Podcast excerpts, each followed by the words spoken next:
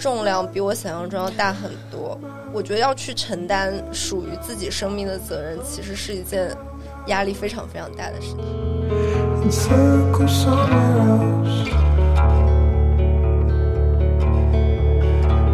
真的就是那种踏入一个我完全不熟悉的世界，然后我也不知道，我我说实话，我不知道未来会怎么样，而且我其实会预想我自己会过得很辛苦。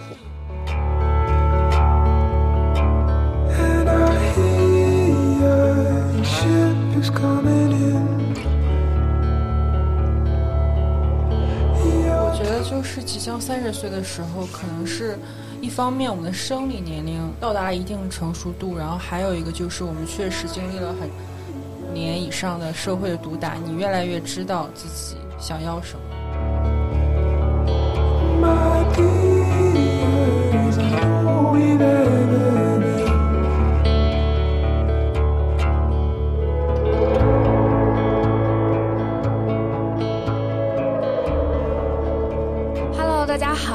欢迎来到窝读移民播客，我是 Fleur。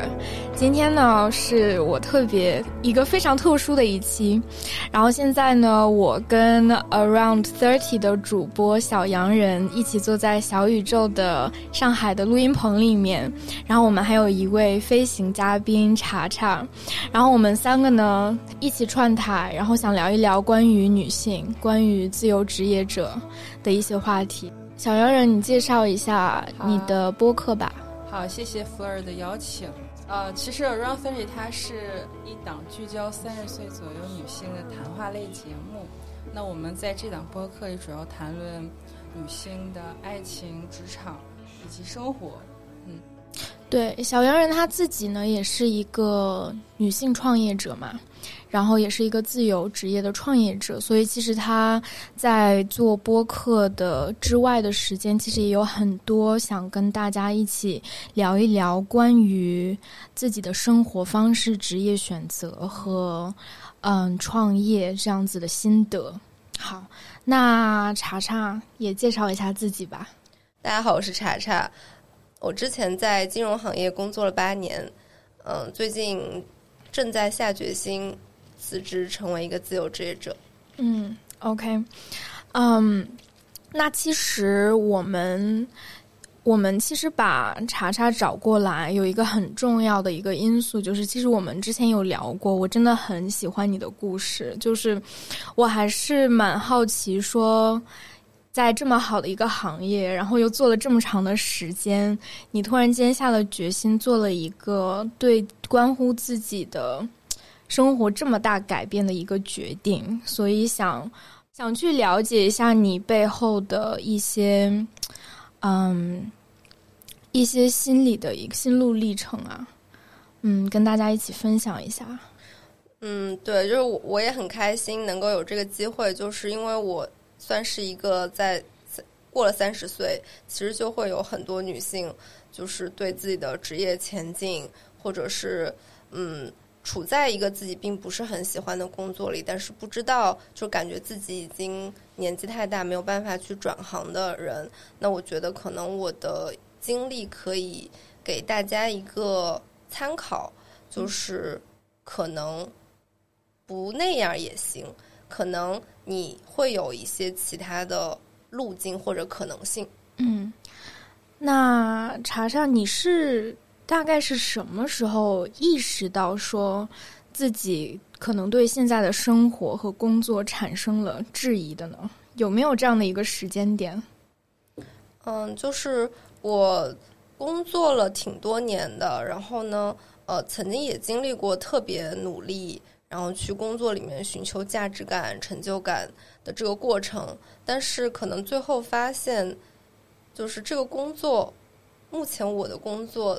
的本质，我在这个工作里的角色就是一个螺丝钉，就是一个可以随时被替代的这样一个功能。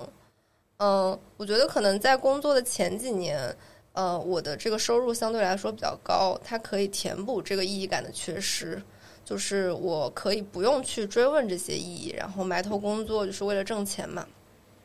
但是我觉得在在工作进入了呃比较靠后的。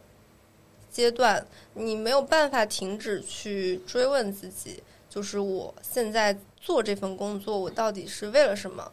然后，嗯，就是我可能，呃，之前感到不开心的时候，我就是会忍耐吧。然后有一段时间就发现我的，呃，生活里面情绪最最差的时间就是在工作的时间。嗯嗯，然后。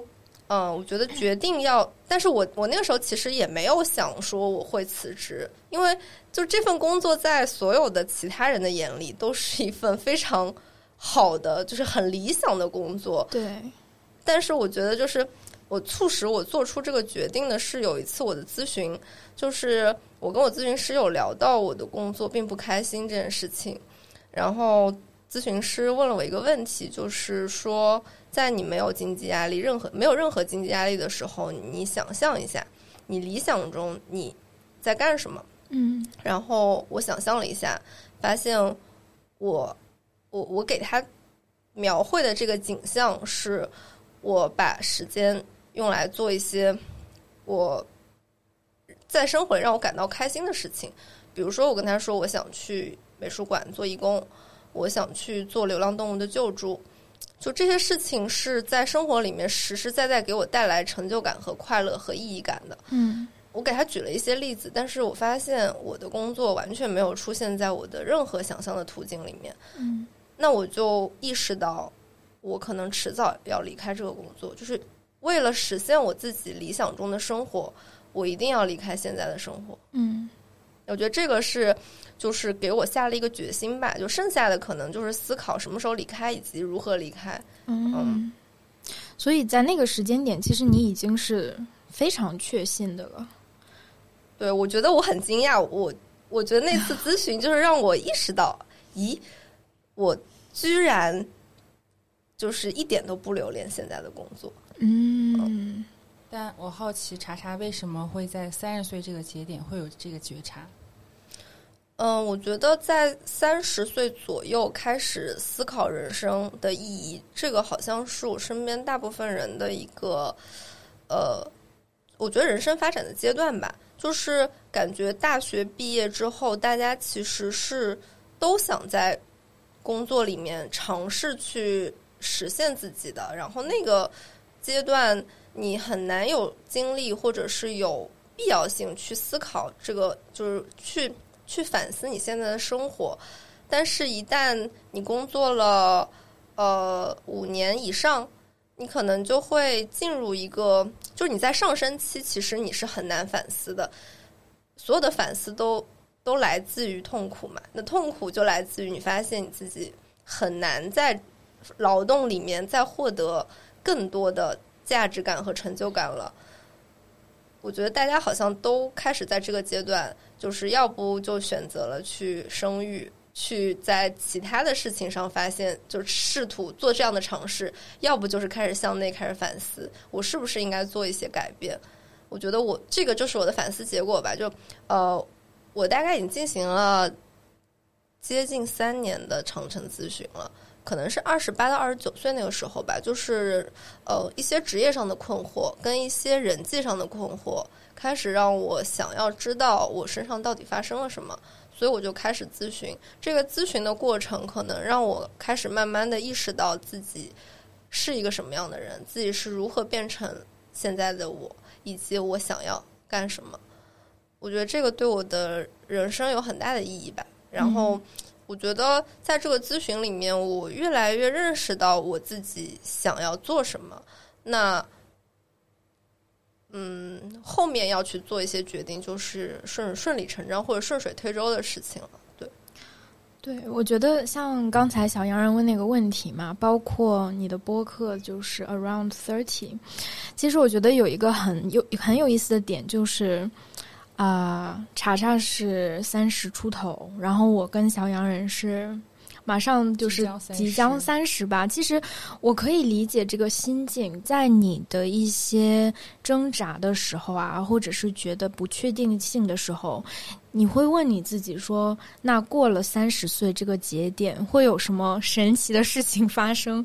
我会真的就嗯不那么纠结，或者我会真的会啊，更能够与自己更好的相处嘛。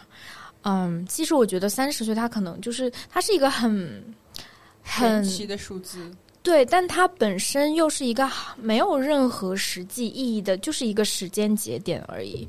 嗯，但其实我觉得背后的这个动机，可能是我们很想要抓住一个能够让我们的生活更有掌控性的一个那个东西。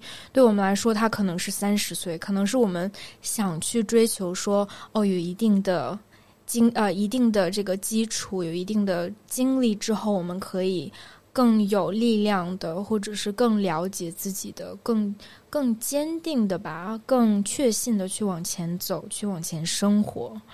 嗯，对，其实我我也不确定说说三十岁它是它是多么神奇的一个数字啊，但是我觉得像查查之前说的，我觉得可能就是在一定的时候，我们有一定的经历之后，嗯。让我们有一些想做出改变的动机吧。对，我觉得还有一点吧，就是二十二，比如二十岁的我们，可能不太属于我们自己。就是我们，呃，我们承载着很多父母的期待。就我们大学刚毕业，我们还没有能够自己飞翔的这个能力。但是到三十岁，其实，其实大家或多或少其实具备了一些做自己的这个基础。那要不要做自己，就是一个你自己的选择了。啊，嗯，我觉得就是即将三十岁的时候，可能是一方面我们的生理年龄，然后到达一定的成熟度，然后还有一个就是我们确实经历了很五年以上的社会的毒打，你越来越知道自己想要什么。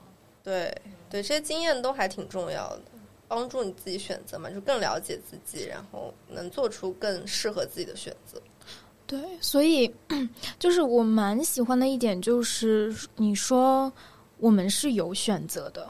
我觉得，我觉得这个我听到会给我很多的力量，因为，嗯，另一方面，我经常也会听到说，啊，我们是没有选择的，或者说我有这样的一个背景，嗯，我有这样的经济压力，我有这样的家庭，所以我不得不去。做怎样的工作，我不得不去进入怎么样的关系，或在那个时候，我其实就会问问我自己：说是所有的人都有选择吗？还是只有一少部分？嗯，怎么说？比较有可能比较幸运的，或者是比较有那种所谓的特权的人才能去做选择。所以，当你说说。当你有这个，当每一个人都有权利去做那个选择的时候，我觉得我听到就是觉得我还是蛮同意的，这也是我一个思考的一个事情吧。嗯，对于这件事情，其实我最近也有一些思考，就是我觉得自由其实还是让人恐惧的，因为我现在 就是在我决定了，可是我还没有做这个决定。对对，然后在我就是。真正要去实践自己的这个选择的时候，我觉得非常的害怕，就是生命不可承受之轻。对，真的是这样。就是我觉得自由的重量比我想象中要大很多。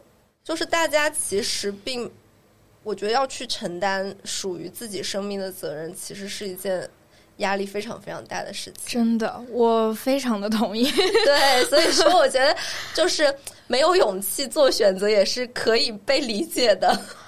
真的是这样，嗯，我觉得可能是因为之前你的金融工作是属于你的一个舒适圈，但是你现在要跳出舒适圈外，所以你有一定的恐惧是很正常的事情。对，对于来说是另外一个新的世界，真的就是那种踏入一个我完全不熟悉的世界，然后我也不知道，我我说实话，我不知道未来会怎么样，而且我我其实会。预想我自己会过得很辛苦，嗯，对。然后我我觉得有一个事情，呃，不一定要点进去啊。但是我觉得这个事情我我还挺想聊一下。就是我我想到的是，我未来跟我身边的人说我好累啊，然后我身边的人会跟我说这都是你自己的选择。这件事情让我非常恐惧，你知道吗？就是就大家不理解你的痛苦，大家会说都是你自己选的这条路。就是我觉得很多人他不敢做选择，也是怕被这样说。因为我我以前从来没有把自己置于这种环境的，就是可能性嘛。但是，一旦我现在设想了一下，我就觉得哇，好孤独啊，好可怕呀！就是我很害怕。哎，那我有一个问题，就是那也在你的设想当中，你会想觉得这个另一半或一起生活的人，他可以给你一个什么样的回馈，会让你觉得会感觉到被照顾到、被理解到呢？比如说，在我跟他说我很痛苦、很累的时候，我可能会希望对方说，即使就是首先，其实每个人的生活都还挺辛苦的，就没有人的生活是容易的。其次就是，嗯，我觉得就是抱抱我吧。就是看到我的痛苦，嗯，就是肯定我很辛苦，嗯，这件事情就肯定我的感受，嗯，然后，嗯，而且我觉得就是，嗯，其实就是痛苦。其实还是能够换来一些东西，就是想一想自己为什么当时要承受这些，我们的目目的是什么？这些就是这条路虽然布满荆棘，但是它的前方是什么样的东西？是是一个你很想要的东西。我觉得这个这个图景还是很鼓舞人的吧。对，就其实你知道你很痛苦，是因为你自己做了这个选择，但是你同样呢，希望。你身边的人能够能够支持到你，而不是说啊，你你的痛苦不要来找我，因为我没有替你做选择，你自己去解决吧。对，你说的很对，就是我觉得，嗯，希望身边的人能够支持我走这条荆棘路，嗯嗯，而不是说去责怪我现在的痛苦，都是因为我自己的选择。对，其实最近我跟小洋人我们也有聊过这个问题。其实自由职业者或者是创业者是一个。非常非常孤独的一群人，就是他们的社会支持有可能是非常非常少的，然后他们一个人承担着所有的不确定性和压力，然后可能很难找到跟他们处境又完全一样的人，所以在这个时候，他们有可能是非常孤立无援的一群人。嗯，然后因为小洋人你自己也是有一个一说是有一万个差不多一万家的呃自由职业者创业者社群，嗯，你觉得根据你自己的工作经历和对这样人的了解，你觉得你是怎么看的？或者他们在生命中的这一份孤独，或者对得不到支持的这一份恐惧？嗯，在做决定的时候，想要进入这样生活的时候，嗯，你你会你会怎么想这件事情？我刚才还想跟查查说，我觉得自由职业者就是，嗯，怎么说呢？需要自己战胜自己，就可能真的没有很多人会给你支持，因为他们如果没有经历过做自由职业或创业，他们没有办法给你，嗯，更多的理解吧。是他们可能只是说。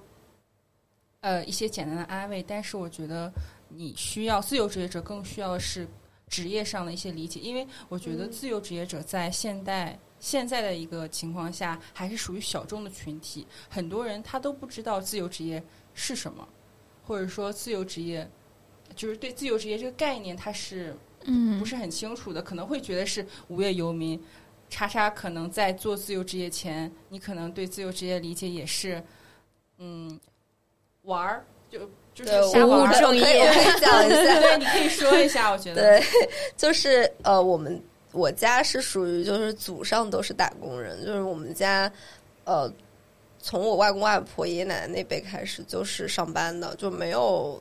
从来没有人是做生意或者是不上班的，所以我以前对自由职业的感觉就是，如果有一个人他的比如说自由资料里面他写着自由职业，那么我可能就会觉得这个人是不是没有正经的职业，或者是就不好意思说我那个没工作了，我啊，对对对对对，然后 我失业了，对对对，我身边的人讲到就是一些自由职业者，可能就会说他在家，然后他也没什么正经事儿，嗯，就是会有一种这个人要不就特别有钱。要不就特别懒，要不就只喜欢玩儿，就是有一些非常不好的印象。我不知道这个是怎么会形成的这种印象。呃，但是就是确实是有很多污名化的这种感感受吧。然后我后来对自由职业者有改观，是因为我的两个好朋友，我认识两个好朋友是自由职业者。然后我去了其中一个家里面，然后我发现他的生活比我井井有条多了，就是他的自我管理能力比我强多了。就我完全没有办法把懒、把玩儿，就是套用在那个人的身上，我就会觉得其实这他的职业或者他这个人，就是跟我想象中的自由职业完全不一样。他是一个非常自律、非常善于管理时间。和管理生活的这样一个人，然后我可能就开始反思，我是不是对这个职业有一些嗯错误的想象？你觉得你有勇气就在朋友圈会跟大家说你是自由职业吗？我我设想我辞职，我正式离职那一天，我会发朋友圈告诉大家，我不再是打工人了。好自豪啊，听起来。我觉得我战胜自己的一个。呃，一部就是说我有一个视频号叫 Catherine 不上班，嗯，就是我会发到朋友圈里，不，我的朋友、我之前的同学，还有我的亲戚，包括我的父母都会看到，就是看到我的这个啊名字叫 Catherine 不上班，我觉得这个就 是是一种口号和，就是就是我觉得我是战胜自己，就是说我勇于面对自己的职业，嗯，对，然后我也觉得我的职职业是很自豪的。那你之前有经历过那那一段，就是那样的一段，可能会不是很确定啊，会更焦虑，不知道自己的选择是不是对的，可能也自我斗争过一段时间那样的呃节点吗？其实我是这样，我就是我是毕业之后误打误撞成为自由职业者，然后我其实是自由职业者一年半之后又回到公公司上班，嗯。然后，不过我只是想对比一下这两种生活方式或者工作方式，哪一种是我更喜欢的？然后我，呃，工作两年之后，然后我又发现，可能我还是更适合做自由职业者。嗯，对，所以说我其实没有特别的恐惧过。但是我觉得，就是呃，怎么说呢？嗯，前半年的话，还是会，就是你从零到一成为自由职业者，前半年还是会有一点。呃，我我觉得我更多是在收入上的一些焦虑吧，但是对于身份，我觉得没有任何的焦虑。哦，可能是因为我就是误打误撞成为自由职业者，或者说我之前其实没有在，比如说特别高大上的一个行业工作。其实我们，比如说我我们在新媒体行业，其实和 freelancer 其实会有点像，大家会以为我，哎，你在企业竟然上班过，就是会很惊讶。就我的亲戚会觉得。我一直是这种自由职业者的状态。嗯，对对，我觉得我我的这个坐班的经历其实也不是很长嘛，但是其实，在全职上班的这个过程当中，在我脑海中出现最多的一件事情就是，你不管是在什么行业，你如果想去更了解它，想去呃积累更多的资源，人际上的呀，知识上的，其实是需要。你付出精力和你的兴趣和你的时间的，那个时候我就想说，那我在这儿我付出的越多，我学的越多，觉得感觉离我自己想做的事儿好像就越远。我完完全全可以把我那一份心血、那一份热情放在，嗯，感觉为了我自己，就是给我自己创造价值的事情上，而不是。给给我那些完全我不不 care 的公司或者是那种机构上面，我觉得每天我就会觉得哦，如果这些时间我能花在我自己身上该多好。对，就是我我我当时跟身边有一些朋友沟通，我我想去做，我想去学心理咨询，嗯，我想去做心理咨询师，然后他们就会跟我说。那你可以兼职啊，你可以边上班摸鱼，然后边学。嗯，然后我就会觉得说，我现在最需要的是时间啊。嗯，就是我为什么要在上班这件事情上浪费我的时间呢？在这件我不想做的事情上花费这么多时间呢？对，嗯，对，我觉得就是，我觉得是个蛮难的一个决定吧。我觉得可能兼职的话。从现实角度来讲，可能对有一些人来讲可能会更加的实用，可以这么说吗？对，从经济上来讲，经济对，就是可能如果说呃会有经济压力的话，那可能就是把其他的时间用用业余的时间来来追求自己想做的事情，可能是一个权衡的办法吧。嗯，那你现在快要就是快要转型，快要辞职，你之前理想中的那些呃生活，马上都要过上了吗？你之后的打算呃大概是什么样的？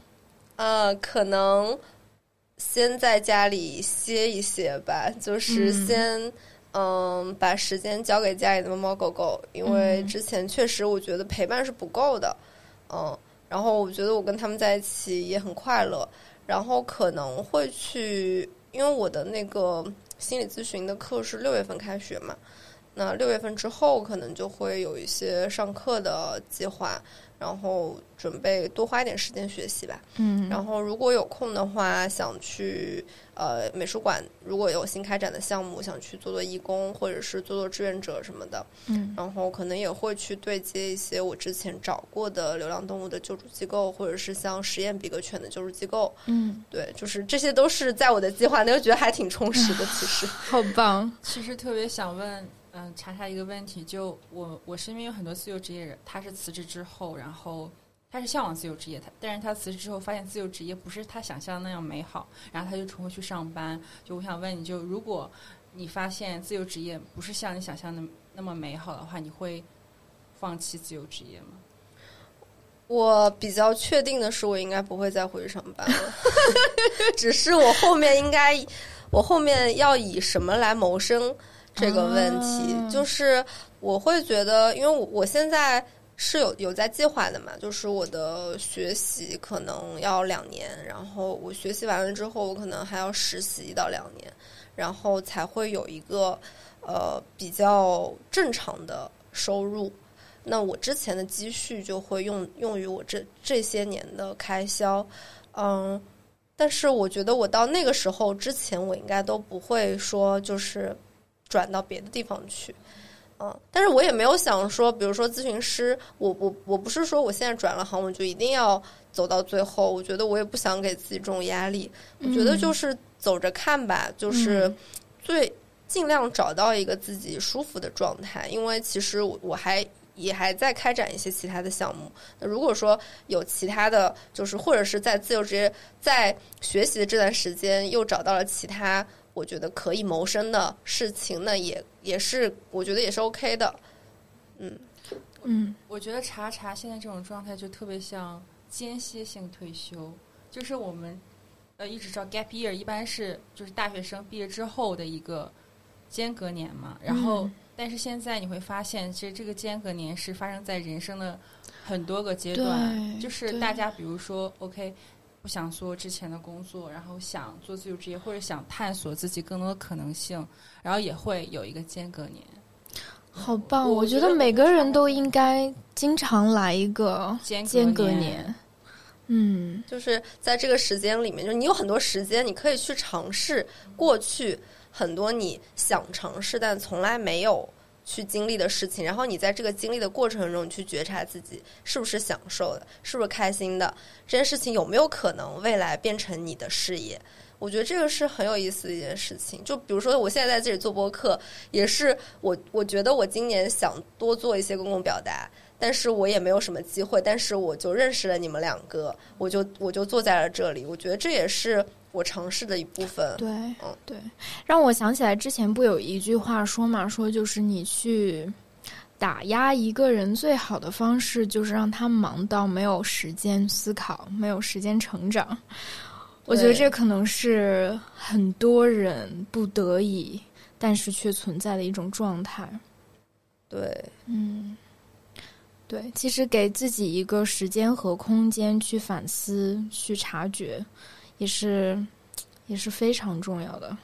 对，我就觉得千万不要，呃因为忙而不去思考这些问题。嗯就这个可能就是传说中的用战术上的勤奋来掩盖战略上的懒惰。其实有很多 人就是在不停的就是做一颗螺丝钉的这个过程中，嗯，已经丧失了觉察自己的能力。对，对，所以我我是觉得，就比如说像一些什么冥想啊这些这一类的项目，大家其实是可以去尝试的。我觉得这些项目其实都是帮助大家换回对自己的觉察，嗯，不管是感受还是对很多想法啊什么的，我觉得这很重要。对嗯，对，嗯，就是前几期在我的播客里，我有跟就是张海璐 Eric 聊过一些，他自己也是一个创业者嘛。然后其实谈到创业做这个决定的时候，这种大家所感受到的这种不安全感或者危险性，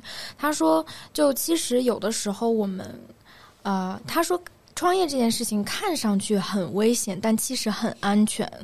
就嗯，但相反，就是你如果在那种不去思考、不去反思、做螺丝钉的那个过程当中，看似很安全，但那个时候你才是挺危险的。其实，对，因为我觉得自我在这种过程中被磨损掉是一件很可怕的事情。嗯，而且我会觉得，因为上班太痛苦了，所以大家 都会不自觉的去麻痹自己，告诉自己我挺开心的，来就是来坚持这件事情。久了之后，真的会导致自己丧失掉 感受能力的。我我真的觉得这件事情在我身边发生了，对。我觉得我们三个的价值观还是挺统一的，就是上嗯，#hashtag 这上班很痛苦。对，我觉得那种，呃，主要是我觉得意义感很重要吧。嗯尤其是在金钱对你不那么重要的时候，意义感真的很重要。哎我很想聊的一个话题就是，我们可以聊一下金钱对你来说重不重要这个话题吗？其实我经常看到，嗯，外面地铁上啊，小姑娘手机壳上一夜暴富，这个那个。其实我，我就是有点画问号的那种感觉，就是，嗯，我觉得可能有两方面吧，一是就是你如果你是想。想说我去追求金钱，我就能得到吗？或者你放到手机壳上，或者每天挂在嘴上，我说我要暴变暴富啊，或者怎么样，就能得到吗？还是，嗯，其实我不太理解这个背后的逻辑。然后还是说他们真的就是把呃金钱变呃放在他们价值的挺往前的一个位置吧？因为刚才。查查提到说，可能金钱对你来说不是在很往前的一个价值的一个位置上。嗯，我觉得这是一种焦虑。嗯，我觉得这是种焦虑的体现。嗯，对，就是大家也不知道他们要什么，所以就会很容易被裹挟。嗯，被消费主义裹挟。嗯，就我觉得，呃，我作为一个曾经也被裹挟过的人。我当时的心态就是，我也不知道为什么，但是我要买这个包，就是好像大家都有，我工作又这么辛苦，那我就要买这个包来犒劳我自己。嗯，其实这也是一种洗脑，嗯，就是这也是商家植入在你脑子里的。你要买一个买一些贵的东西，你要拥有这些东西来犒劳辛苦上班的你。可是拥有这个包，又怎么能抚慰到我呢？我后来发现，我我的快感就是我下单的那一秒钟，嗯这个东西拿到我手上的时候，我已经不喜欢它了，嗯然后我就会觉得很愧疚，就是我在看到家里面有很多我根本没有背过的包，我觉得非常愧疚，就是我觉得我又不喜欢它们，我又不会在使用它们的过程中产生一些真正的满足感，我为什么要去？拥有这些东西呢？就它它生产出来，就我我觉得很浪费。嗯嗯，所以我我我觉得我我后来反思了之后，我发现我对这种外在的东西，我真的我的需求是很低的。其实我真的就是每每个季买一买优衣库都可以穿好多年。就是其实我根本就不需要这么多衣服和包，我背帆布包就可以了。对，然后我穿帆布鞋就可以了，就根本就不需要买这么多衣服啊、鞋啊、包啊、化妆品。嗯，我觉得可能女性是比较容易被这类的消费主义裹挟的，男性可能就是另外一套说法，但其实都差不多。就是你真的要拥有这些东西吗？比如说像三百多平的大平层，我真的一定要拥有那些东西吗？我觉得我自己现在很小的房子住的也挺开心的呀。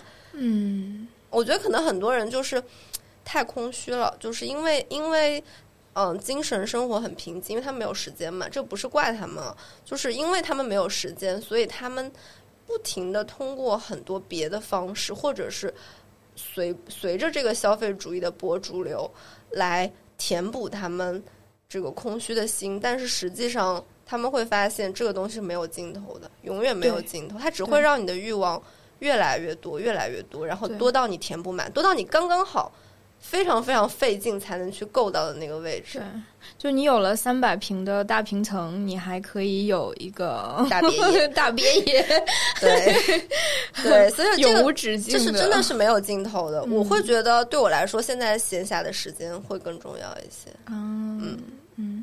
那小洋人呢？你觉得金钱对你来说 重不重要？我觉得就是说，用金钱你买到不管是大别墅还是大别野，豪车，我觉得就是什么时候是最快乐的？我觉得是将要买的那时候是最快乐。你买完之后，可能你应该是隔一段时间，你就这种快乐感会消失。你要去买一个新的，对你去买一个新的，它没有办法给你源源不断的幸福感还是满足感。我觉得还是创造价值会让我更有，就是根据我的经验，就创造价值还是更有，让我觉得更快乐、更幸福。虽然我嗯没有赚很多很多钱，我也没有钱现在买奢侈品、大别墅。这个那个，但是我就觉得我很幸福、很满足。我觉得金钱是手段吧，它可以帮我继续创作，继续帮我去。我觉得更快乐的是，比如说我们的社群的小伙伴会给我一些正反馈，比如说，因为我们的社群他成为了自由职业者，他获得了时间和地理自由，我觉得这些才是我的高光时刻，而不是金钱。嗯不是金钱是我的高光时刻，就是嗯，我觉得大家可能在工作中寻求的更多是成就感吧。嗯金钱可能对于我来说是最嗯最不重要的一个事情。对，对我我我现在我觉得我最快乐的时候，要不就是我做了一件很有价值感的事情，我帮助到了别人；要不就是我跟一些人形成了连接，我们我们的我们的精神在某一刻交汇了，我觉得那一刻是非常非常快乐的。嗯。要不就是我跟我们家狗狗在一起，嗯，要不就是我跟我们家猫猫在一起，要不就是我在弹琴的时候，嗯。就是我觉得要不就是创造了什么东西，嗯，要不就是跟小动物在一起，就是这种这种快乐是非常可持续然后环保的。对对，因为就是我之前分享过的那个欧文亚龙的那个《直视骄阳》那本书嘛，就是其实从存在主义的视角，其实去讨论死亡啊，讨论生命有限。其实它很有意思的一点就是，当我们的生命即将走向尽头的时候，你可能会去回顾自己的一生，可能会。当那个当生命都已经要结束那个时候，就是 nothing matters，然后那个时候，其实有的人会非常非常的恐慌和恐惧，然后但那个时候能够帮人们去缓解，能够让他们可能去更，嗯。更去更能够去接受自己的生命走向尽头这一件事情，其实是跟人际，就是人际关系，就是好的有意义的人际关系，以及他说有一个说叫水波效应，就是你其实你在一定程度上影响了他人，嗯不一定是什么那种多什么。高光伟绩不一定，其实你影响到了你的你身边的朋友、孩子、亲，呃，朋友和就是亲属，哎，你就是任何人，嗯，像水波一样，它把你存在的意义传递下去。对，对我觉得这个就是一种我的延续，就是我的精神的延续。对对，这个这个确实意义感是非常大的。对，这个时候其实会帮人们去抵消那种就是最大的一种焦虑感存在和就是我们有限存在的这样这样一个焦虑。对，所以我在想，就是艺术家他们可以接受比较比较不那么物质的生活，可能也是因为他们的精神非常丰富，他们的这种存在的，他们不需要通过这些方式去缓解自己的这种，因为我觉得可能上班的人真的就他没有办法在工作里面创造价值嘛，嗯所以他会通过很多别的方式去代偿，但真正在创造价值的人，他不会把物质看得特别重。对，而且我觉得这件事儿可能对每个人的标准都不一样。我觉得可能最最重要一点就是你要去了解你自己，了解物质啊，你你对物质的需求是什么，或者金钱对你来说的意义什么，它给你带来什么？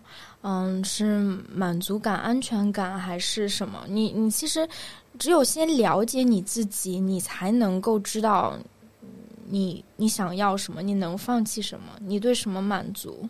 那个时候你好像才可以去做决定。对，嗯，其实我们有谈到，就是之前说可能三十岁这个节点嘛，其实我觉得对自由职业者或者对人生想做出像查查这样一个比较大的一个决定，它其实是。嗯，可能会有一些现实的考量，会不会就是在你现在已经因为已经工作了一段时间，所以你是有一些积蓄，所以能够帮你推动你能够更安全、更稳定的去往前走。我觉得我们如果只是谈呃理想、谈那个意义，其实我觉得好像。嗯，它只是一部分吧。我觉得，当我们去做决定的时候，其实我们会想很现实的事情。我觉得这也是为什么很多三十岁的人会就是有勇气做自由职业者或者转行，因为他们确实有一定的积蓄。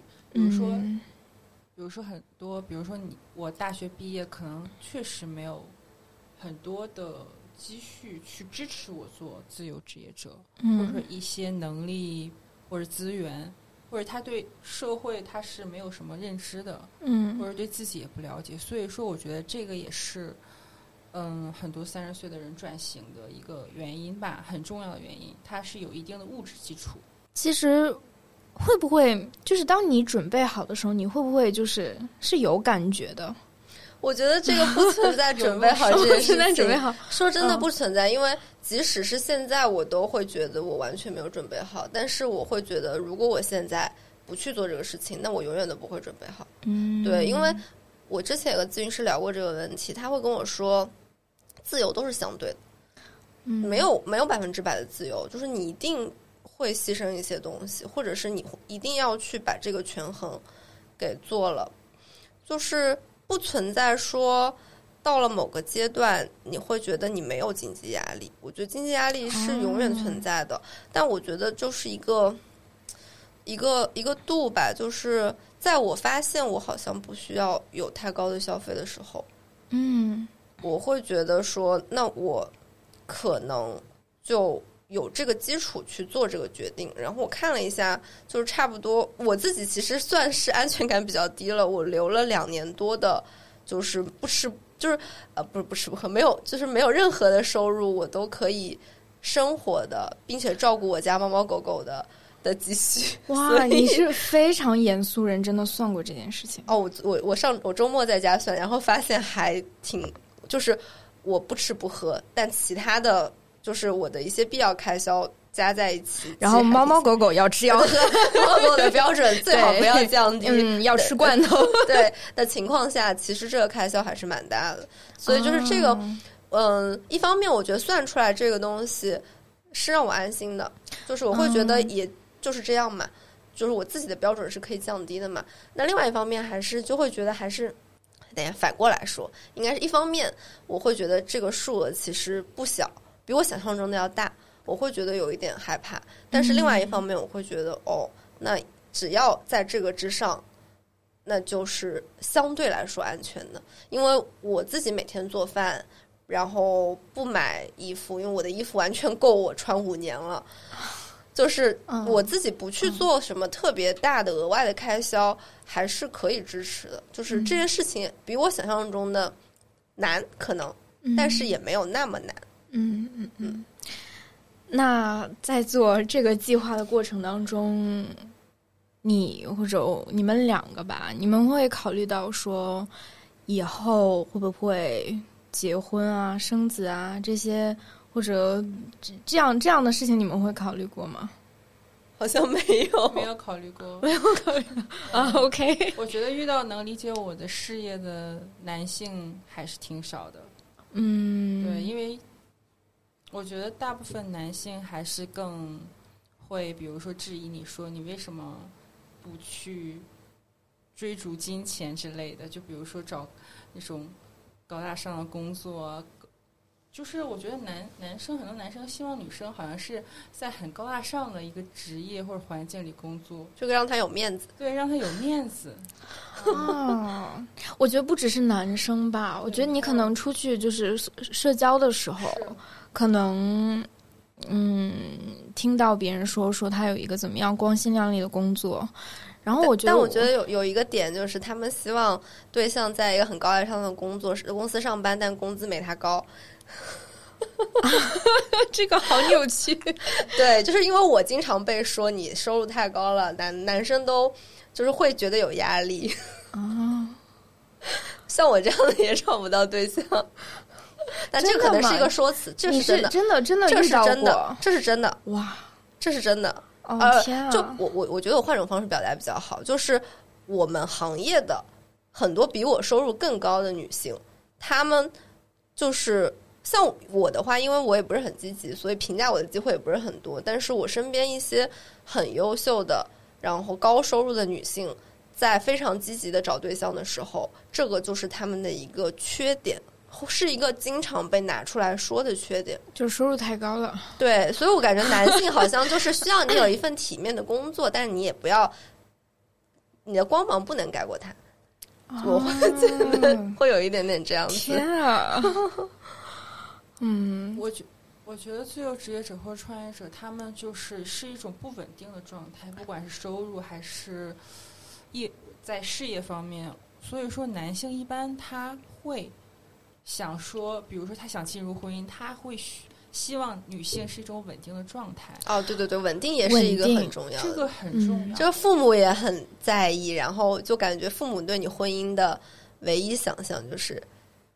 呃，也不对，父母对你事业唯一的想象就是稳定，就你不要给我搞这些幺蛾子，就对。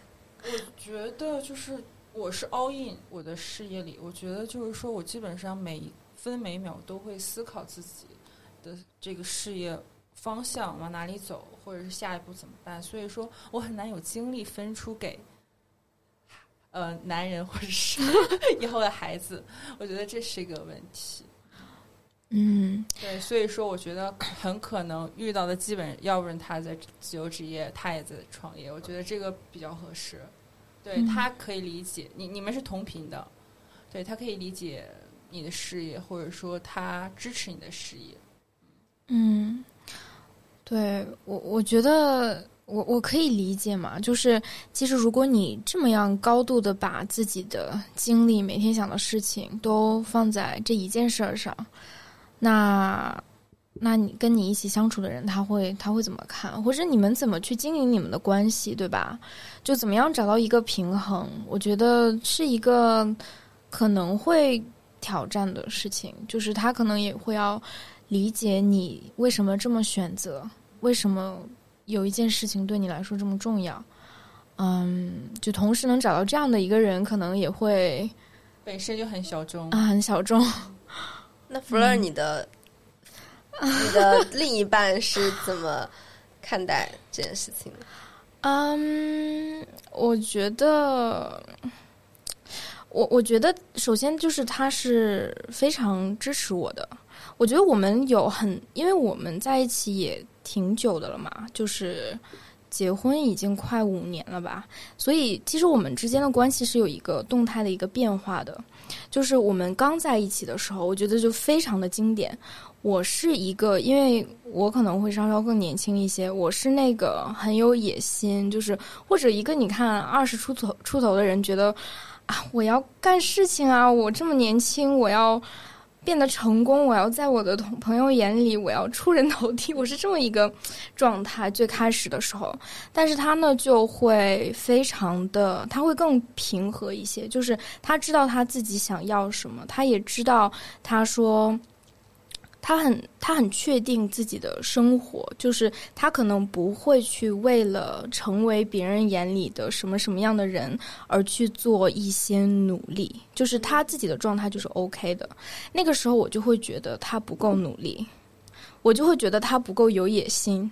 然后其实我听我的同学，就是朋友啊，也会跟我抱怨说，嗯，他的就是他的另一半啊，可能会觉得。他觉得他们不够上进，不够有野心。其实我我在纠结过这个问题之后，我告就是我发现了一点，就是，嗯，我的另一半他是一个独立的个体，就是他想想要追求怎么样的生活，怎么样的节奏是他的事情。然后我呢，其实我在觉得他在评判他不够上进、不够有野心的时候，其实我是没有办法接受。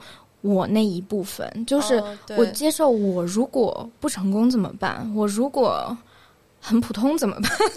对 对对，其实我是没有办法接受的。所以看到他，我就觉得我要鞭策他一下，我要改变他一下。其实我是经历过这个状态的，对。然后过了一段时间，其实我把这件事情处理好之后，我就非常非常享受他。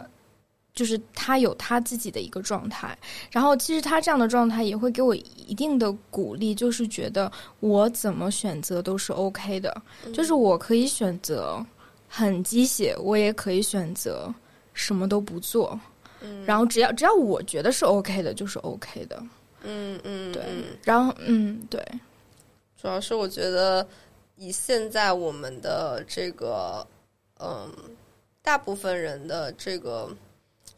心理状态吧，就是要去像你这样觉察你自己，就是不去控制别人，或者不去把别人的这个无力感，就是不把它投射到自己身上，还哎，嗯嗯，还是 挺难的，还是挺难的。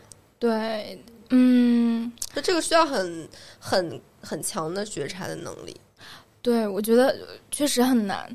嗯。就是我，我听很多我身边的女性朋友，她会跟我说说，啊，她觉得另一半不够优秀啊，不够不够努力啊。其实我都会感觉，可能很多人是想跟另外一个人在一起的时候，如果他比你更优秀，他比你更强，你其实是想要他一部分的力量的。就是你觉得你跟他在一起，你也会得到这样的这样的力量，嗯。对对，所以我觉得大家就是做一个很独立的人，就先把自己做好吧。就我其实因为你问我的时候，我都没有想过这个问题。我就是现在完全就是在想怎么把我自己做好，就跟小洋人一样。就我们的我们的眼光都放在自己身上吧。嗯，对，就也不是很 care 人家接不接受吧，爱接受不接受。对的，对的。对我有时候会觉得我这么有魅力。是吧？肯定会有人喜欢的，对吧？真的，真的，真的，真的。对我，我觉得，嗯，我对我很同意。就是你，你可能当你自己很接受你自己的时候，你也可能就是它是一个筛选机制。嗯嗯嗯。对，就是这个时候你可以筛选掉那些不是因为你。呃，不是你因为你本身而吸引到你的那些人，就把他们筛选掉了。就可能你最后吸引到的人，可能是那些因为你这个人本身，是因为你自己你很努力，你自己啊也不能说很努力吧，就是呃自己很享受自己生活的这一部分，嗯，本身是很很有魅力的。是吗？嗯，是很可爱的。好的，谢谢。我希望就是他是喜欢我的独特性，对，我是跟其他人都是不一样的。嗯，他爱上我的整整体吧。嗯，对，然后对，反正其实我最近啊，我最近就是跟我老公之间讨论的还有一个话题，就是关于之前说的努力还是不努力的这一件事情嘛。我觉得我们现在的一个机制，可能是因为你自己做自由职业，你自己去判断说你每天做多少是可以的，或者你努力多少是算好的。嗯，甚至有的时候你的很多努力是看不见任何结果的。嗯，或者它只是你在。像小袁之前说的，说你其实每天从从早到晚都在想一件事情，就想怎么把它呃去给它办办好，怎么怎么给它进展出来。其实这也是努力，这也是你在你头脑里面去想说我要怎么做。嗯，其实你很难去划定说你努力多少是 OK 的。但是我现在可能能预测出来，就是我可能会知道我哪一个点要做什么事情。就可能有一定的经验，我我可能会知道，就是什么时候会有什么样的反馈啊，有一个预测。就你现在其实越来越能够知道怎么样去规划自己的时间，然后嗯，知道多少的付出能有多少的结果，这样是吗？我我我可能比较清楚的是哪个节点做什么事情是比较 OK 的。嗯，你们会不会有这样的啊，算是焦虑吧？就是。觉得觉得自己不够努力，就是觉得好像有，我没有哎，我我我现在最害，也不是最害怕，就是我我我有一点努力 PTSD，就是我我现在就觉得不努力也没事啊，而且我我觉得我现在可能因为大家都太想努力了，就是整个大方向都太努力了，我反而想说我就是要不努力。就是要躺平。你知道，努力有很多方面的，努力工作，努力赚钱，努力的改善自己，努力的去探索自己，这都是努力。我我我不知道，我觉得“努力”这个词现在就是可能我的呃我的这个想法是比较偏激的，就是我会觉得现在很多努力。有一点强求的那种感觉，或者就是超出了我自己舒适的那个范围之后，我还要去那样，我我就会觉得，呃，干嘛要这样呢？就是我今天特别搞笑，我来的时候看到一本书叫《如何高效的休息》，然后我就想说，休息这个事情 还要高，还要放一个 KPI 吗？就是连休息都要高效，就是这个大家是不是有一点太好累呀？对，就是你真的能休息吗？然后。关键就是我后来又想了一下，这个可能是一种营销的 slogan，就是如果说就是现在这个大家都在特别高效、特别拼命、特别努力的这个潮流里面，如果你不打上这个营销的这个手段，可能大家就会不吸引大家。但是你现在发现，哦，原来休息也可以很高效，我可以把更多的时间用来工作、用来努力，那就很吸引人。可是我会觉得这个。反正我现在就会觉得，我想要躺平，然后我想要不以躺平为耻。对我，我我其实非常同意。就是之前也跟其他的嘉宾聊过，提起过，就是嗯，我不知道跟我们的文化有没有关系啊？就是假如说在我们的这个文化框架当中，如果你说人人往高处走，我要变得更好，我要变得更好的自己，我觉得这都是可以。就是一定会收到鲜花和掌声的，嗯嗯嗯嗯，对。但是其实这也是一个，就是我觉得像你说那种，就是带着一定强求的一种一种努力，所谓的努力吧。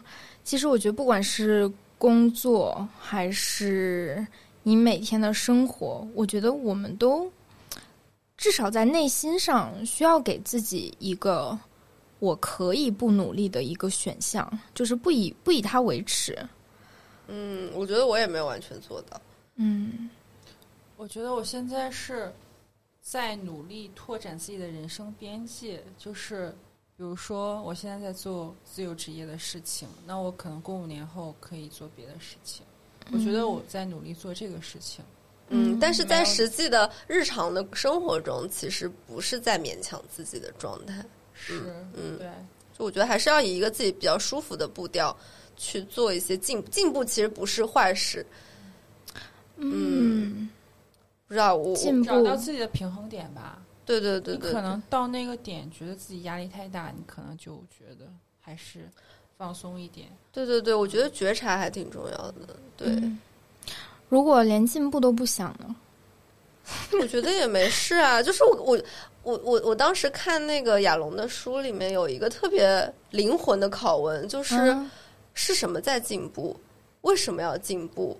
哎，那个话是什么来着？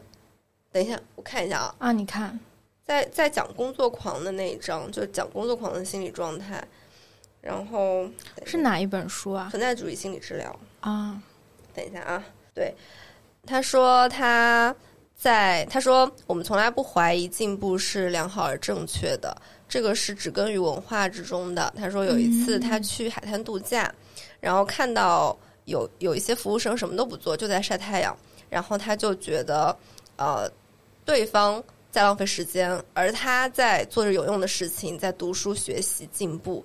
但是他说，直到内心问了几个可怕的问题，我觉得我们也可以问一下自己，就是什么进步了，如何进步的，以及为什么要进步。嗯，我觉得就是为什么要进步这件事情，就是我们为什么一定要往前走，我们为什么不能后退？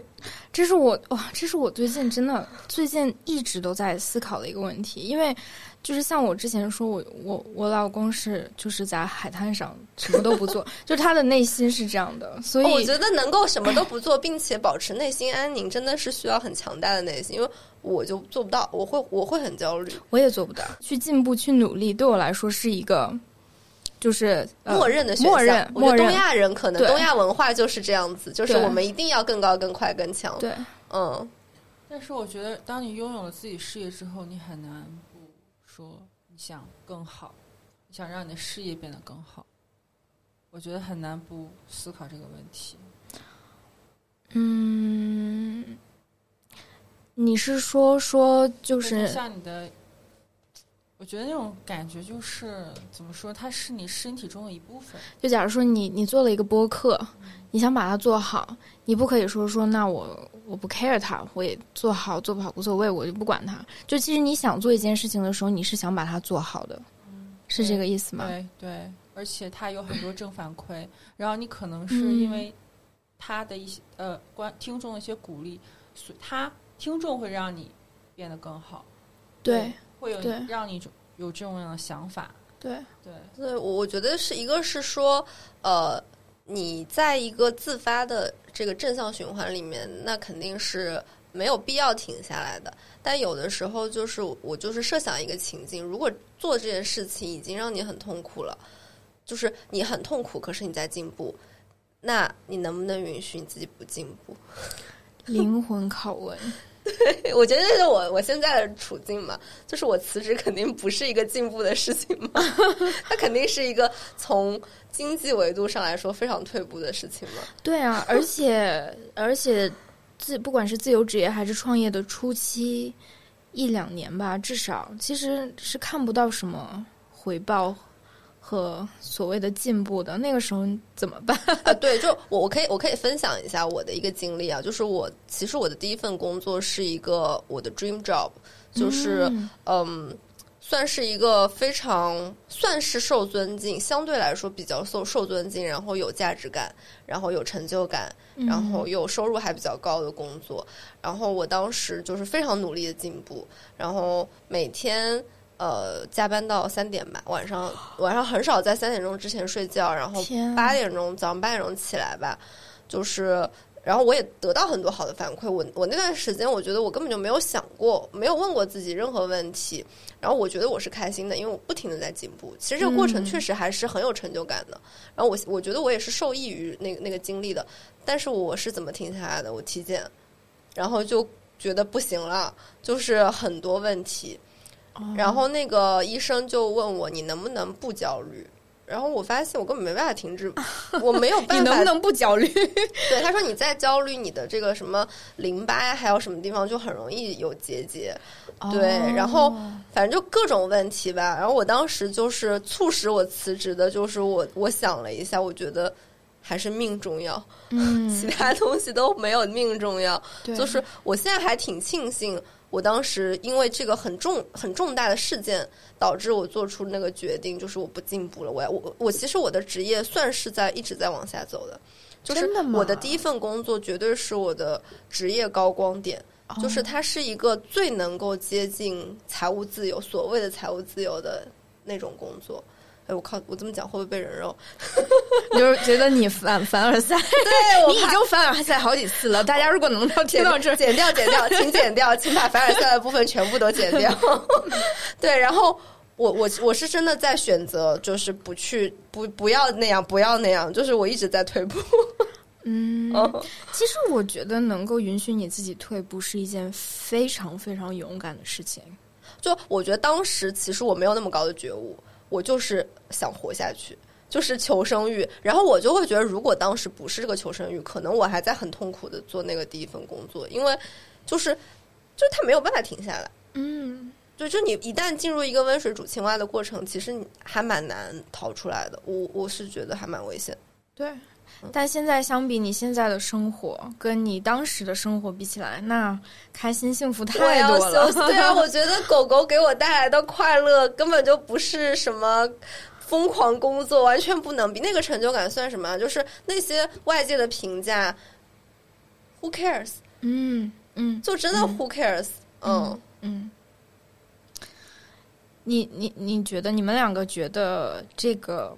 不在意外界评价这一件事情，会随着你的经历和年龄的增长，越来越容易做到吗？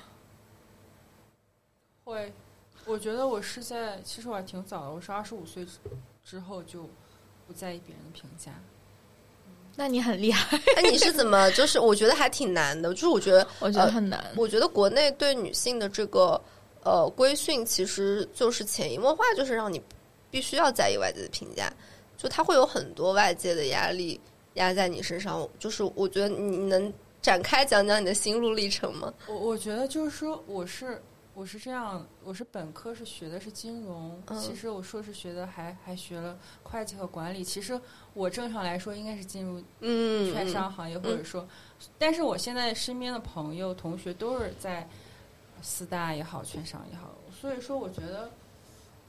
我我真的不知道为什么，我觉得我内心有种力量吧，就是我坚定，我觉得我现在走的路是适合我的，是对的。我觉得我做金融可能没有办法让我，我我我首先我不喜欢金融行业，我不适合做金融行业。我觉得我做金融行业也不会快乐，我也不会就是做到顶尖。所以说，我觉得就想了些这些，我就觉得我很坚定走现在的路。嗯，所以我不 care。哎，我觉得你的家庭环境是不是很宽松啊？就是从小到大你不宽松，不宽松。就是我，我父母还是很，就是觉得还是希望我去，比如说做大学老师，去国企这种。啊，我觉得好神奇啊！因为，但是我很坚定，坚定到把他们都洗洗脑了。好厉害！对对对对，好厉害！就是还是内心有种力量吧。就是你二十五岁的时候，我就会发现。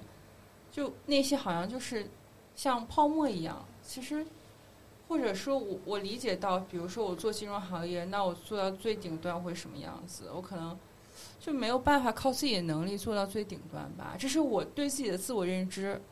最顶端的金融行业会会是什么样子啊？给我们就是我觉得科普一下。我我我不知道三百平的大平层，然后在里面做什么？就是我觉得可能就。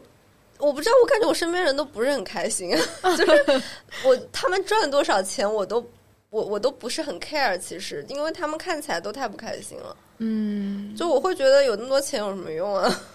就是你没有那种，因为我感觉大家都处在一个非常焦虑、非常不满足，就是获得了一个成就，马上就要靠更大的成就来填补的这个状态，就是跟我买包一样。获得了一个包，马上就要看下一个包，那你的人生就永远不是在一个满足的状态呀。嗯，所以我不羡慕他们。我觉得钱有那么重要？完了，不要 灵魂拷剪进去，不要剪进去。我觉得很多人他是以为钱很重要，因为他没有别的，对他没有体会过那种特别有成就感的那种过程吧。对，对，很多人是活在别人的观念里。对对对，哎，就是你刚刚说的那个不在意别人看法，就是我我是觉得我我是有一个很明显的，因为我以前就其实就是那种很普通的女孩，就是特别努力想要让别人看到我，然后在在小团体里面，就是不敢去反驳别人，不不敢去与人交恶，不敢去，就是就会有一点被欺负，也会忍下来那种，就是希望大家觉得我很 nice 的那种人，会被喜欢。对对对对对，特别希望身边的人能够喜欢我、认可我、表扬我那种。嗯，但是我就是觉得，我可能就是在二十九岁的某一个时间段，就是觉得我要挣脱这种枷锁，嗯就是我。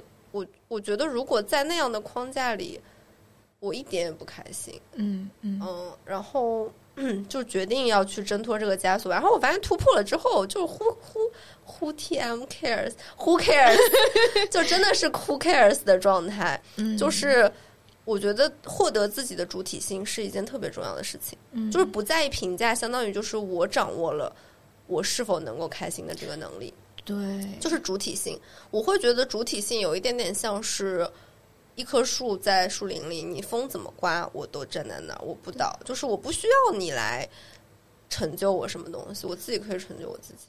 像像一个，我就特别喜欢一个词，就是锚，就是 anchor 啊，对对对，对，嗯。啊，还有就就是我播客的背景音乐 anchor，啊，对，这首歌就叫 Anchor，对我真的真的超喜欢这个词，嗯。就是我觉得就很像你描述的这种感觉，嗯嗯嗯。嗯嗯嗯，就是你你那个浪啊，你可以波，就是波浪，你可以摇啊，但是你就是扎在那个。对，就是我知道我要什么了，对，然后我也不需要靠别人来成就我自己，可以完全就可以成就我自己。嗯嗯。对对，嗯，让我想到我之前可能就是看到别人分享的一个故事嘛，好像是那本书叫什么，好像是叫《Four Hour Working Week》那本书里面，就是呃挺经典的一个故事吧，就是说有一个那种亿万富翁，他呃就是功成名就之后到就是墨西哥的一个小岛去退休生活，财务自由了之后，然后看到了一个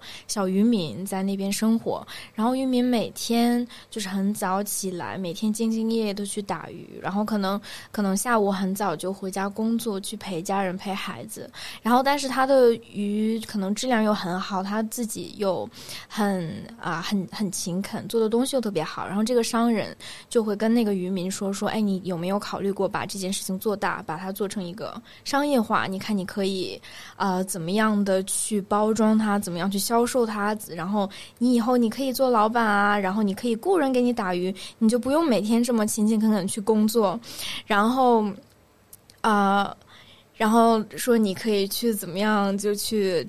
投资，然后怎么样怎么样，你就很就是越来越变得更厉害吧。然后这个渔民当时就有问他，他说：“然后呢？”然后，然后他说：“然后你就可以退休到一个嗯很安静安逸的小岛上面生活，就刚刚是这个渔民现在的生活状态。”就其实给我的一个启发就是，可能很多人在不知道你要什么的时候，与其说我要金钱，我要这个那个，其实更好的一个问题是告想问自己我要一个什么样的生活方式，就是先选一个你真正舒服、对你来说有价值的一个生活方式，然后再去看怎么样去实现它。我觉得这可能是一个我比较喜欢的点。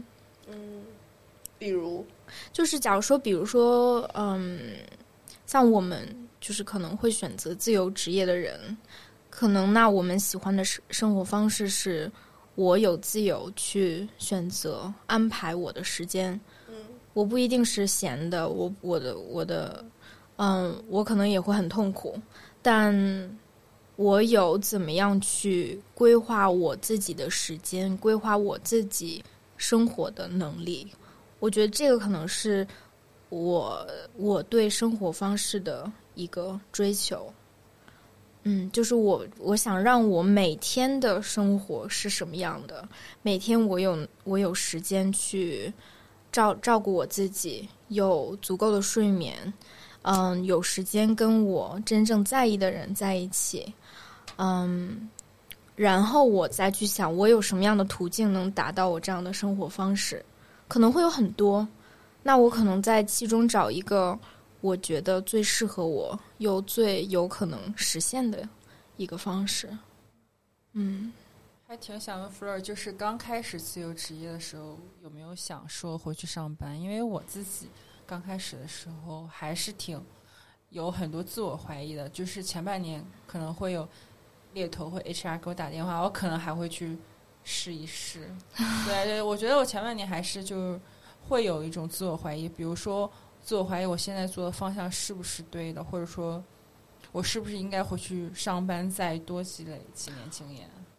我觉得我我个人来说，我也没有啊，没有，就我很自我，我也是很，呃，就是我没有会再去想说我会回去上班，就是因为因为我我觉得这是一个过程，就是我在做这个决定，这一次做决定的时候，我之前是有上过班的，就是我回上海的这段时间，我特意念了一个研究生，就是念了一个。我知道我回国之后会好找工作，而且可能找一个相对看起来高大上的工作的研究生。然后那个时候，其实我就是下定决心的想尝试一下那种所谓的都市丽人的生活是什么样的。就因为很好奇嘛，别人能做，我为什么不能做？那个时候就真的下定决心要这么做，然后也找到了一个。所谓的 dream job 吧，就是它虽然不是我的理想，但是它是在那种坐班的工作里面，我觉得可能没有再适合我的工作了。不管是在文文化上、内容上，然后嗯，可能就是工作氛围和同事同事相处这方面，都是就是非常的完美，嗯。还有像职业晋升啊，各种就是发展空间，就是都很完美，嗯，但是在那个情况下，我又觉得非常非常的不舒服，就是也不能说不开心嘛，因为可能也没做那么长时间的积累到这个不开心，但那个时候其实我觉得像是一个像是一个实验，像是一个尝试，就是我觉得在做那个工作的时候，就是我。我是有一定的可可能有一定的，不管是潜意识还是怎么样，其实我是想尝试说，我可不可以像别人一样去工作？我是有这么一个目的的。然后我可能在那个时候也会跟我的同事啊、领导啊去讨论，去去去看他的生活，看可能看他的生活，也就是看我几年后的，就是我可以成为的一个生活。然后我发现。嗯，我根本就是也一样嘛，我根本都不想要，就是完全不想。然后那个时候，我就就就很确信，就是如果我继续这么走，我会变成他们他们那样，就差不多是那样。那个时候我就很确信说，哦，那这个这个跟我之前想要的那个生活生活方式是越走越远的。然后，其实所以在那个时候的这个决定，其实已经很挺确信的了。嗯，我觉得如果没有这一段经历的话，我我肯定不会这么确信。我我可能当就是如果当现在的工作自由自由职业的工作变得很难的时候，我可能会去怀疑我是不是不适合，我是不是做了一个不成熟的决定，我是不是不够了解我自己。嗯，但其实有了这一这一段以及我之前所有的经历加起来，其实是告诉我说，我觉得每一段经历真的都非常非常的。有用，就即使那个看起来毫无关联，就是，嗯，就是毫无关联也好，就看起来很无用的经历，其实在我今天看来，都也非常能够帮我做决定，帮我了解自己。就是每一段经历都都是非常的，就是珍贵的一种存在。嗯，所以你的经历成就了现在的你。对我，我非常认同。我也是那种走弯路的那种类型，但我觉得我的弯路都特别有价值。对，嗯嗯，你当时可能不知道，但是你回头看的时候，就即使看似就是很很无厘头，就是很不知道自己为什么要做那件事情，但其实可能你是有做那样的事情的一个动力啊！对对对，我觉得就是。其实我我觉得做任何决定，就很多人他不能做决定，他就是因为不够了解自己嘛。嗯。但是这些经历完全就是我我我还挺鼓励年轻人多去尝试，就是要不管你喜不喜欢，你都去试一下。你试过之后，就是你在家里想是没有任何用的，就是要去尝试。试过之后，你多觉察，就知道你到底喜不喜欢了。所以我觉得这些时间都不是白花的。嗯，就是就在了解你自己这件事情上，任何的东西都是有意义的。对对，完全同意。嗯，所以说很多三十岁的小伙伴，其实他们觉得三十岁以后应该稳定，很多人他就不敢去尝试。但我觉得我很佩服查查，在这个节点上，你敢于去。啊，尝试自己打破枷锁。我感觉就是我特别不认同的一句话，就是什么年龄该做什么事。就是我，我觉得我从小的时候接触了一个观念，我还我觉得可能对我来说影响很大，就是爱折腾的人一生都是要折腾的。就是我觉得我八十岁也可以 干嘛干嘛，就有很多就是五六十岁的人。就是觉得自己特别是爱艺术，去读一个艺术的学位。我觉得这些就是稳稳定，就是它不是一个，就是我觉得追求稳定真的是一件很奇怪的事情。嗯，所以我觉得大家就是应该追求一个快乐充实的状态嘛。就可能会觉得把所有的不确定性规避掉，它就能够达到这种状态。但实际上，我觉得不可以，就达不到。这事情是这个这两个人事情是没有任何关系的。对。很多就是退休了的人，刚退休的人，其实他心理冲击非常的大。对啊，他很空虚，我觉得他们活得非常不开心啊。就是那种躺在家里什么都不干的生活，根本就我这是可能是我妈眼中，我妈也特别害怕。我我哎，你妈也是很害怕。我妈很害怕退休后太空虚了，所以一直在跟我讨论人生的价值和意义。但是，但但他但他们在给我们规划职业路径的时候，就觉得我们应该。就是在上班的时候混一混摸摸鱼，然后回到家躺着什么都不干，这个就是一个我们最理想的生活状态。就我妈对我职业的理想，就是你应该去混，你应该找一个可以让你混的工作，然后你啥都不用干，这是最好的、最棒的。所谓最轻松 啊，对对，就是所谓的轻松的工作或者什么性价比高的工作。我就在想，我我宁愿累一点，然后快乐一点啊，轻松等于快乐吗？我不觉得是，就我觉得闲在家里很无聊的。真的很无聊，啥都不干是一个很就我我们家狗狗我都需要让训练它，让它通过完成任务来达到成就感。我觉得人怎么可以就是觉得自己什么都不干就是最好的状态呢？我觉得大家可以尝试一下啊！对对对对对，真去尝试一下，就什么都不干，看看一看你怎么感受啊！我知道心理学上有个实验，就是让一个人他在一个房间，那个房间没有任何声音，就是没有任何反馈。他什么都不用干，但这个房间也没有任何反馈。他在那个地方，没有人可以在那里待十二个小时，就是待久了会出现精神问题。对，真的是这样。所以人是需要跟世界互动，是需要有反馈的。就是躺平，其实就是不是说我们刚才那个躺平啊，就是真正意义上什么都不干的躺平，它是不能给你带来价值感和快乐的。嗯嗯，对，而且我在。觉得嗯，为自己做决定的时候，也有很重要的一点，就是我希望我找的这个工作或者事业能够让我做到七八十岁，就是嗯嗯嗯，就是可能我的年年纪越大，它它不会受限制，反而可能不会去贬值，就可能会增值，更有价值的这么一个工作。嗯，其实我很我很不希望，对我很。我很不希望，就是我生命的后半段会，就是很多人，我们总会讨论年轻人要怎么怎么怎么样，很很少有人会去讨论人生的后半段，或者就是对，好像是，嗯，或者把它当做一个整体来看吧。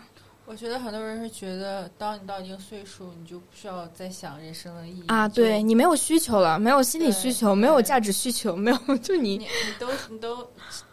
多多大了你还折腾什么？我觉得很多人会对女性说：“你都三十岁了，你还折腾什么？你就应该结婚生子稳定。”对我我会听到很多这样的声音，好可怕呀！嗯，但我我我我刚刚想了一下，我觉得好像确实就是年纪大的人。不管是男性还是女性，好像都是消失在公共话语里的，就他们的状态什么的，没有人知道。对，但他们其实很多人都是需要心理关怀的，就比如说小养人的妈妈，对他们是需要去找到那些有意义的事情的。我最近在给我妈一些建议，就她身材特别好，然后特别会打扮，所以我还说建议可以给中老年。女性人群做服装搭配师之类的，给他就是做创业企划。对对对，我就做创业企划，或者是可以参加中老年模特大赛。啊，读者哦，听众会不会觉得我们很分裂？刚才说我们要躺平，然后现在又说我们不能躺平。嗯，这怎么是有一点矛盾的？但是我不知道，我我会觉得就是在一个很，就是不能，我我觉得人生是有很多维度的，就是一方面就是整体上就是，嗯，可能是可能是我焦虑吧。其实我我我觉得我的想法是我们可以把所有的事情脱开能与不能的一个框架，就是可能不把。